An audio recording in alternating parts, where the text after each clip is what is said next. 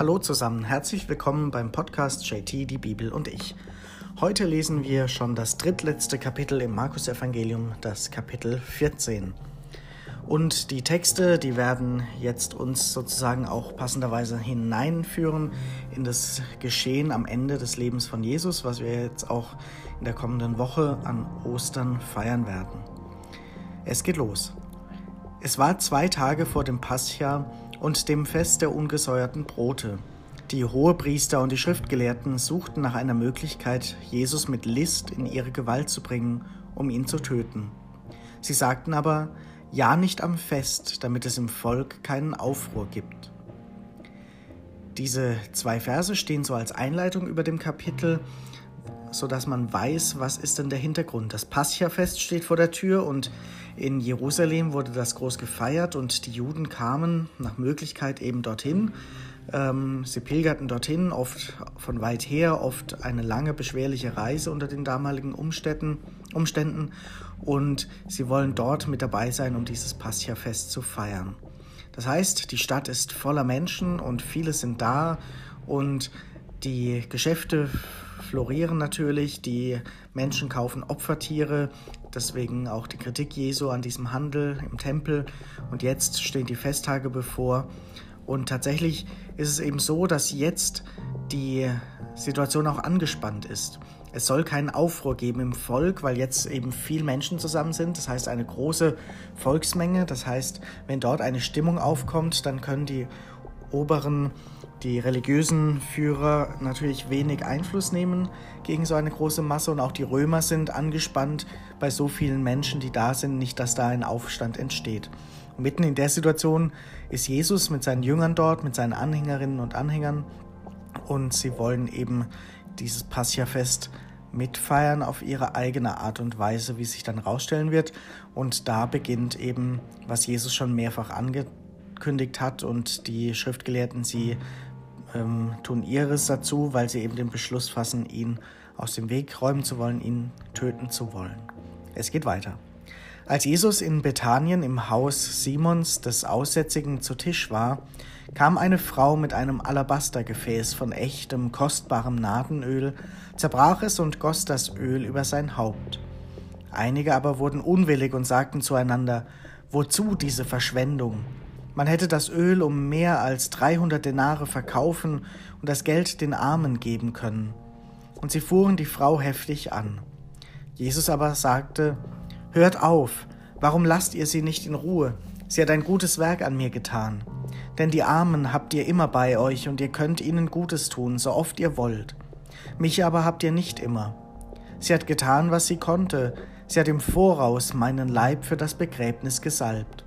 Amen, ich sage euch, auf der ganzen Welt, wo das Evangelium verkündet wird, wird man auch erzählen, was sie getan hat, zu ihrem Gedächtnis.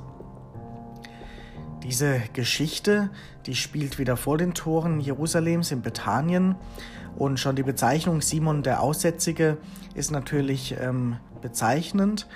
Ähm, es wird wieder beschrieben, dass Jesus bei einem Menschen zu Gast ist, der außen vor ist, außerhalb der Gesellschaft, der Aussätzige. Und das passt in die Reihe, dass Jesus eben immer wieder mit den Menschen zusammen waren, war, die ähm, von der Gesellschaft ignoriert oder ausgegrenzt, ausgeschlossen wurde. Und Jesus eben durch seinen Besuch ihnen gezeigt hat, in den Augen Gottes seid ihr genauso wertvoll und wichtig wie die anderen. Und der Sohn Gottes, er selbst will, will gerade bei denen zu Gast sein, die sonst zu kurz kommen. Und hier passiert es auch, dass diese Frau, sie bleibt namenlos an der Stelle, ähm, Sie tut ein gutes Werk, was nicht in allen Augen als richtig angesehen wird. Sie gießt kostbares Öl über Jesus aus. Sie salbt ihn. Mit diesem Öl, 300 Denare, das war sehr viel Geld, hätte man sich einiges kaufen können. Und man hätte auch gute Werke mit dem Geld tun können. Das halten ihm die Anwesenden vor, diesem Jesus und der Frau. Aber Jesus macht deutlich, was die Frau jetzt tut, ist genau richtig.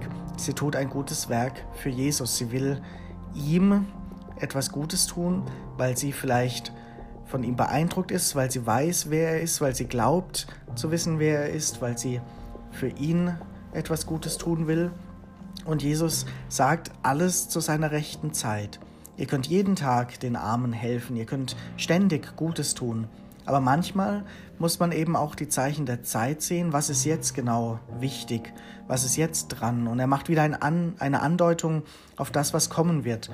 Sie hat durch diese Tat schon den Leib für das Begräbnis gesalbt. Also er kündigt wieder an, dass er sterben wird und dass es dann auch ein Dienst ist, eben seinen Leib zu salben. Und dass diese kleine Geste der Frau, die wird verkündet werden in der ganzen Welt. Man wird an sie denken, auch nach seinem Tod, wenn das Evangelium verbreitet wird. So erzählt es dieses Kapitel 14 und der Evangelist Markus. Und vielleicht ist auch bezeichnend, dass diese Frau eben gerade keinen Namen trägt, dass wir alle uns in sie hineinversetzen können, dass so viele Menschen bis heute so kleine Taten tun, die vielleicht in den Augen von anderen unnötig oder unwichtig sind. Also wenn jemand zum Beispiel in der Kirche sich um den Blumenschmuck Schmuck kümmert, wo viele denken, was für eine Verschwendung, bräuchte man doch gar nicht, man könnte das Geld nehmen und damit was Gutes tun. Oder wo an anderer Stelle eben Dinge getan werden, wo Sachen schön gemacht werden, dekoriert werden, wo man immer auch sagen kann, das Geld hätte man auch anders einsetzen können. Ja, das ist richtig. Das kann man auch anders tun. Aber wo ein Mensch aus ganzem Herzen auch sich um einen Blumenschmuck kümmert oder etwas schön machen will für ein Fest oder für eine Veranstaltung, da ist diese Mühe etwas Wertvolles, eine Tat, die jemand aus ganzem Herzen tut.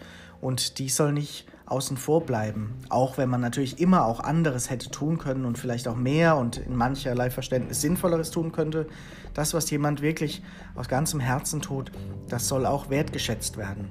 Das heißt, an der Stelle ist auch ein Hinweis für uns heute, auch solche Arbeiten, die scheinbar selbstverständlich sind oder die für manche vielleicht unnötig sind, aber für andere wichtig sind, die sollte man nicht kleinreden und schlecht reden, sondern wertschätzen.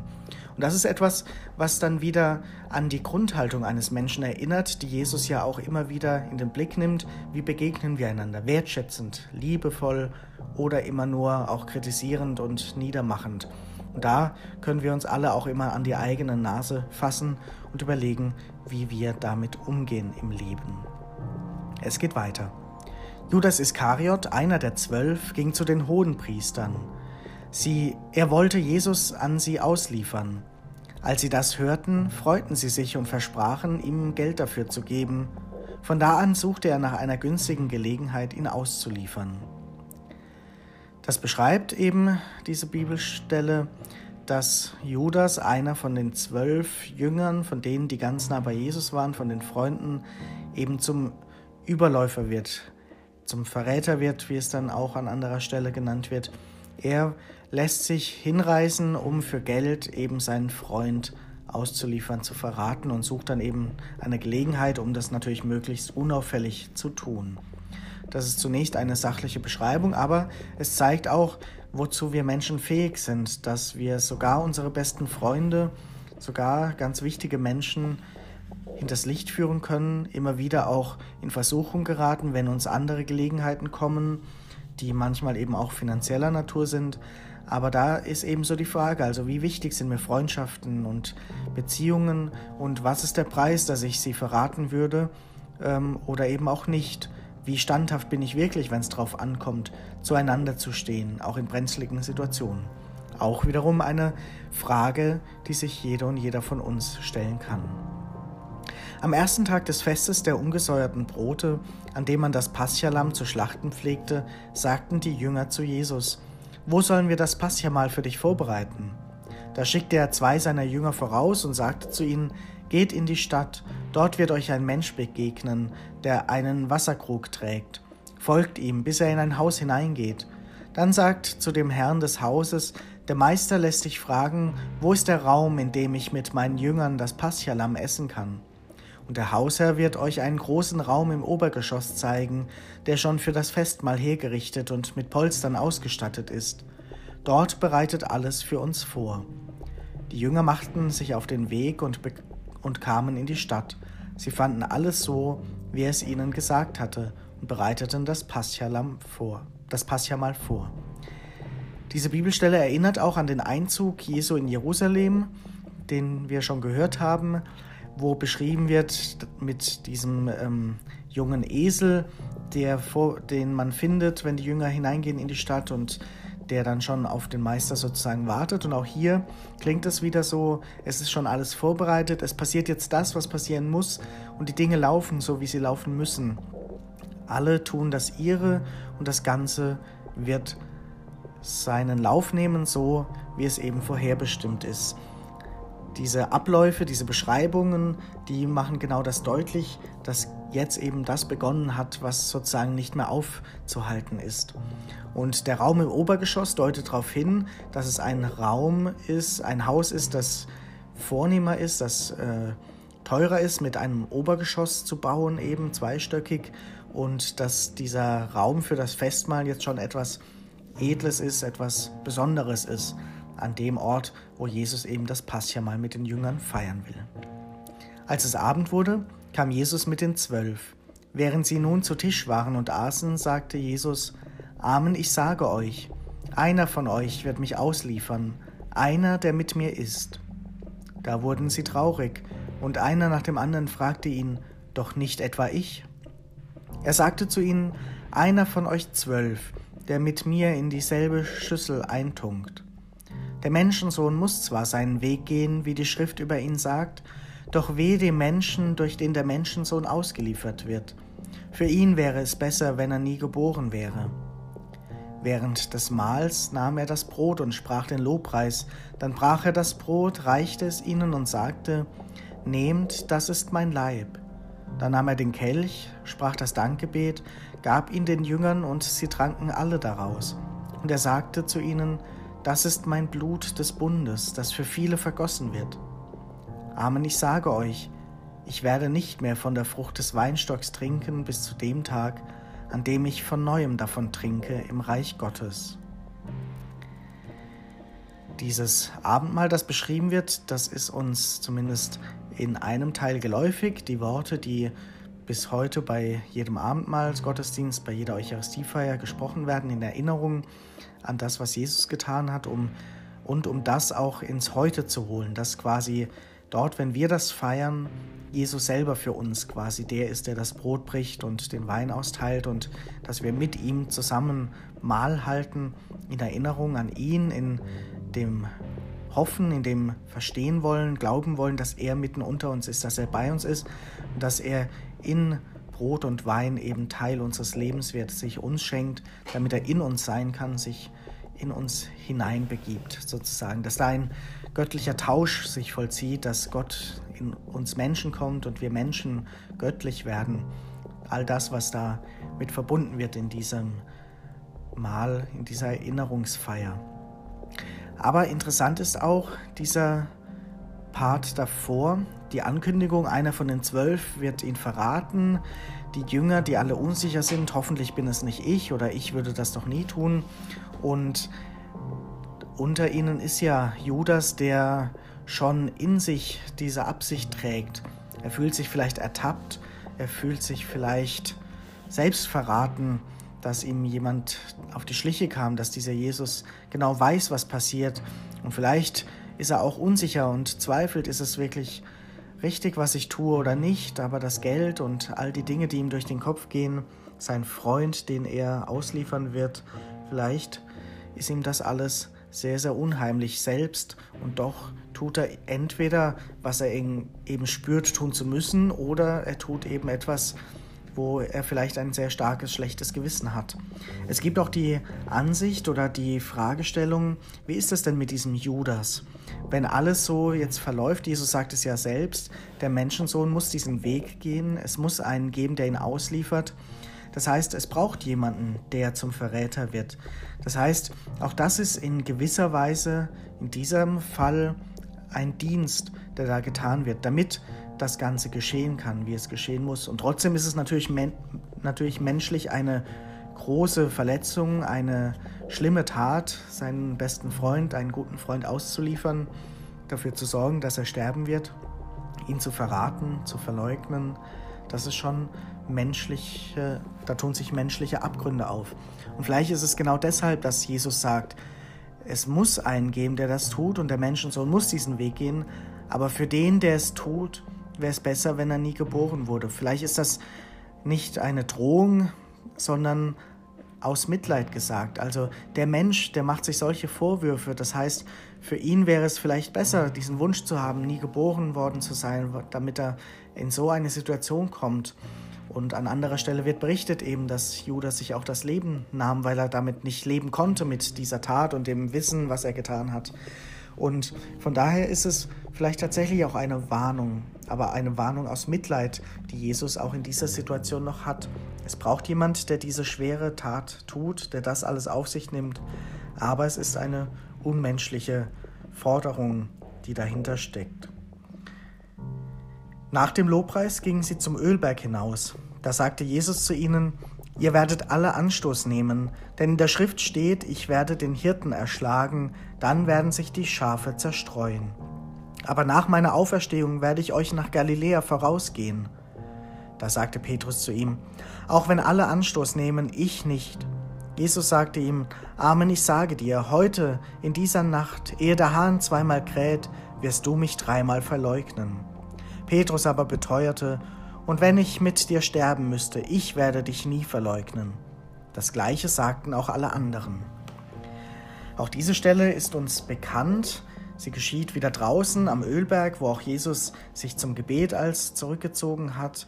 Und er sagt ihnen, auch ihr werdet mich verraten, so wie dieser Judas. Er bleibt nicht der Einzige, auch ihr werdet mich verleugnen. Und das sagt er auch dem Petrus nochmal ganz deutlich. Petrus, einer, der immer bei Jesus war, einer, der sozusagen ähm, ein Sprecher war für die Jünger, der immer an vorderster Front war. Und der Charakter lässt darauf schließen, dass er auch ja, nicht der zurückhaltendste war. Und dem sagt Jesus, du wirst mich verleugnen und er streitet es ab. Er würde sogar bis in den Tod gehen, behauptet er. Aber es wird sich zeigen, dass es anders kommt. Das heißt, Jesus führt ihnen vor Augen, dass kein Mensch sicher sein sollte und mit diesen Sätzen, ich würde das niemals tun, sollte man vorsichtig sein, weil es Situationen gibt, wo einen dann vielleicht die Umstände doch dazu bringen. Das heißt, es gibt im Menschen auch immer Abgründe oder Bereiche, wo wir gar nicht selbst über uns sicher sein können, wie wir uns verhalten. Und das zeigt Jesus hier an der Stelle ganz deutlich. Und vielleicht ist das auch so ein Rat an uns, mit den Sätzen, ich würde das nie tun oder so, sparsam umzugehen, denn wir wüssten gar nicht oder wir wissen gar nicht, wie wir uns in dieser oder jener Situation verhalten würden, bis es einmal soweit ist und wir in dieser Situation stehen. Und natürlich hoffen wir, dass wir in solche existenziellen Situationen nie hineinkommen, aber so Beispiele auch aus den Kriegsgebieten oder aus der Kriegszeit, auch in unserer Geschichte zeigen, dass Menschen oft anders handeln, als sie handeln wollen oder als sie vorher gedacht hätten zu handeln, sodass letztlich niemand sicher sein sollte, nicht in einer solchen Situation auch Dinge zu tun, die er vorher abstreiten würde. Sie kamen zu einem Grundstück, das Gethsemane heißt, und er sagte zu seinen Jüngern, Setzt euch hier, während ich bete. Und er nahm Petrus, Jakobus und Johannes mit sich. Da ergriff ihn Furcht und Angst, und er sagte zu ihnen, Meine Seele ist zu Tode betrübt, bleibt hier und wacht. Und er ging ein Stück weiter, warf sich auf die Erde nieder und betete, dass die Stunde, wenn möglich, an ihm vorübergehe. Er sprach, Abba, Vater, alles ist dir möglich, nimm diesen Kelch von mir. Aber nicht, was ich will, sondern was du willst.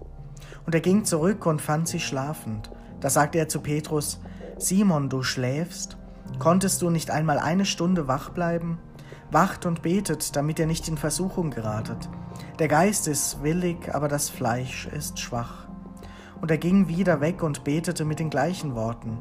Als er zurückkam, fand er sie wieder schlafend, denn die Augen waren ihnen zugefallen, und sie wussten nicht, was sie ihm antworten sollten. Und er kam zum dritten Mal und sagte zu ihnen, Schlaft ihr immer noch und ruht euch aus, es ist genug. Die Stunde ist gekommen, siehe, jetzt wird der Menschensohn in die Hände der Sünder ausgeliefert. Steht auf, wir wollen gehen, siehe, der mich ausliefert, ist da. Noch während er redete, kam Judas, einer der zwölf, mit einer Schar von Männern, die mit Schwertern und Knüppeln bewaffnet waren. Sie waren von den Hohenpriestern, den Schriftgelehrten und den Ältesten geschickt worden. Der ihn auslieferte, hatte mit ihnen ein Zeichen vereinbart und gesagt, der, den ich küssen werde, ist es. Nehmt ihn fest, führt ihn sicher ab, Und als er kam, ging er sogleich auf Jesus zu und sagte, Rabbi, und er küsste ihn. Da legten sie Hand an ihn und nahmen ihn fest. Einer von denen, die dabei standen, zog das Schwert, schlug auf den Diener des Hohenpriesters ein und hieb ihm das Ohr ab. Da sagte Jesus zu ihnen, Wie gegen einen Räuber seid ihr mit Schwertern und Knüppeln ausgezogen, um mich festzunehmen. Tag für Tag war ich bei euch im Tempel und lehrte, und ihr habt mich nicht verhaftet aber so mussten die Schriften erfüllt werden. Da verließen ihn alle und flohen. Ein junger Mann aber, der nur mit einem leinenen Tuch bekleidet war, wollte ihm nachfolgen. Da packten sie ihn, er aber ließ das Tuch fallen und lief nackt davon. Dieser Abschnitt ist uns von den Ostertagen auch bekannt. Die Gefangennahme und das Gebet vorher, dass Jesus auch menschliche Züge nochmal zeigt und zweifelt oder zumindest seine Angst zeigt. Wenn es doch möglich wäre, würde er gerne aus dieser Situation herauskommen. Der Kelch soll, soll an ihm vorübergehen. Da spürt man vielleicht so ein Ringen auch in ihm, die menschliche und diese göttliche Seite. Der Mensch, er will leben, er will, wenn möglich, diese schwierige Situation nicht durchleben müssen. Und auf der anderen Seite dann aber auch dieses Vertrauen und diese Zusage, nicht mein Wille soll, soll geschehen, sondern deiner. Das, was du willst, Gott. Das heißt, Jesus weiß, was er tun muss und gibt sich da ganz hinein. Und ähm, das ist vielleicht auch so eine Anfrage an uns, wie wir in schwierigen Situationen uns verhalten. Rennen wir davon, wie auch dieser junge Mann am Ende, der eigentlich dabei bleiben will, der aber dann sogar dieses letzte Tuch fallen lässt und lieber nackt davonrennt, als dass er dort mitgezogen wird? Jesus sagt ja, der Geist ist willig, aber das Fleisch ist schwach. Das sagt genau nochmal das, was wir vorher im Abschnitt schon bedacht haben. Wer weiß, wie wir uns verhalten würden. Während Jesus ringt, schlafen die Jünger ein und sie sind einfach zu müde und zu niedergeschlagen. Sie verstehen vielleicht auch gar nicht, was jetzt passiert. Und Jesus, er leidet parallel und hadert mit sich, mit seiner Mission und dann geht alles weiter seinen Lauf. Darauf führten sie Jesus zum Hohepriester, und es versammelten sich alle Hohepriester und Ältesten und Schriftgelehrten. Petrus aber war Jesus von weitem bis in den Hof des Hohenpriesters gefolgt. Nun saß er dort bei den Dienern und wärmte sich am Feuer. Die Hohepriester und der ganze Hohe Rat bemühten sich um Zeugenaussagen gegen Jesus, um ihn zum Tod verurteilen zu können. Sie fanden aber nichts. Viele machten zwar falsche Aussagen gegen ihn, aber die Aussagen stimmten nicht überein. Einige der falschen Zeugen, die gegen ihn auftraten, behaupteten, wir haben ihn sagen hören, ich werde diesen von Menschenhand gemachten Tempel niederreißen und in drei Tagen einen anderen aufbauen, der nicht von Menschenhand gemacht ist. Aber in diesem Fall stimmten die Aussagen nicht überein. Da stand der Hohepriester auf, trat in die Mitte und fragte Jesus, Willst du denn nichts sagen zu dem, was die Leute gegen dich vorbringen? Er aber schwieg und gab keine Antwort, da wandte sich der Hohepriester noch einmal an ihn und fragte, Bist du der Christus, der Sohn des Hochgelobten? Jesus sagte, Ich bin es. Und ihr werdet den Menschensohn zur Rechten der Macht sitzen und mit den Wolken des Himmels kommen sehen. Da zerriss der Hohepriester sein Gewand und rief, Wozu brauchen wir noch Zeugen? Ihr habt diese Gotteslästerung gehört. Was ist eure Meinung? Und sie fällten einstimmig das Urteil. Er ist des Todes schuldig. Und einige spuckten ihn an, verhüllten sein Gesicht, schlugen ihn und riefen, Zeig, dass du ein Prophet bist. Auch die Diener schlugen ihn ins Gesicht. Als Petrus unten im Hof war, kam eine von den Mägden des Hohenpriesters. Sie sah, wie Petrus sich schämte, blickte ihn an und sagte, Auch du warst mit diesem Jesus aus Nazareth zusammen. Doch er leugnete und sagte, Ich weiß nicht und verstehe nicht, wovon du redest. Dann ging er in den Vorhof hinaus. Als die Magd ihn dort bemerkte, sagte sie zu denen, die dabei standen, noch einmal, der gehört zu ihnen. Er aber leugnete wieder. Wenig später sagten die Leute, die dort standen, von neuem zu Petrus, Du gehörst wirklich zu ihnen, du bist doch auch ein Galiläer. Da fing er an zu fluchen und zu schwören, ich kenne diesen Menschen nicht, von dem ihr redet. Gleich darauf krähte der Hahn zum zweiten Mal, und Petrus erinnerte sich an das Wort, das Jesus zu ihm gesagt hatte. Ehe der Hahn zweimal kräht, wirst du mich dreimal verleugnen. Und er begann zu weinen. Hier an dieser Stelle wird das 14. Kapitel beendet, mitten in dieser Geschichte der Verurteilung Jesu und des Verrates des Petrus. Eine ziemlich düstere Stimmung liegt auf diesem Kapitel. Es ist jetzt wirklich kurz vor dem Ende Jesu. Er wurde verraten, er wird schon verhämt und bespuckt und geschlagen und gequält. Die Menschen fangen schon an, diese Stimmung, diesen Jubel vom Palmsonntag, vom Einzug in Jerusalem, von den Taten, die er tat, das, das Ganze kippt und wendet sich jetzt gegen ihn und die Schriftgelehrten, die Hohepriester, die Ältesten, sie können eben das tun, was sie schon lange vorhaben, ihn aus dem Weg räumen. Und sie finden auch Menschen, die bereit sind, gegen ihn zu stimmen. Und die Stimmung kippt und die Jünger sind ängstlich, verängstigt, sie verleugnen ihn sogar selbst, sie stehen nicht mehr zu ihm, seine Anhänger sind ruhig oder zerstreut, er ist alleine. Und jetzt können die führenden Kräfte tatsächlich ihren Plan verfolgen, aus dem Weg räumen. Die Menschen sind nicht mehr hinter Jesus, sondern sie haben Angst. Und jetzt kann die Volksmasse auch mobilisiert werden, dass sie dem ganzen Vorhaben zustimmen, dass man ihn aus dem Weg räumt. Und die Aussage Jesus, dass er wirklich der Sohn Gottes ist, der mit Macht wiederkommen wird, der im Himmel bei Gott sein wird, das war Grund genug, ihn als Gotteslästerer zu verurteilen. Das Ganze ist also sehr hart, sehr bitter und spiegelt vielleicht auch viele Situationen wider, die auch heute noch geschehen, wo Menschen zu Unrecht verurteilt werden, wo die an ihrer Seite standen, vielleicht die, die den Mut verlieren und wo sie schweigen, sich zurückhalten oder wo sie sogar mitmachen, gegen diesen Menschen auszusagen, einen Menschen aus dem Weg zu räumen, zu verurteilen, zu töten. So vieles, was so ähnlich in anderer Form vielleicht heute noch geschieht, das macht nachdenklich und traurig, dass das nichts ist, wovon wir sagen können, wir hätten daraus gelernt, dass Menschen nicht mehr so handeln heutzutage. Leider geschieht das immer wieder unzählige Male, Millionen Male in einzelnen Schicksalen. Immer geht es um einen Menschen und die Frage, die wir uns stellen können, wer wäre ich in der Geschichte? Würde ich tatsächlich zu Jesus halten? Würde ich ängstlich sein wie Petrus und doch aus dem Hinterhalt noch zuschauen, bis es brenzlig wird und dann zurückziehen? Würde ich tatsächlich bis unters Kreuz ziehen, wie wir es dann von den Frauen hören werden, die ihn begleiten? Würden wir sogar mitmachen, umschwingen wie ein Fähnchen im Wind, die Seite wechseln, weil wir wissen, dort sind wir sicher?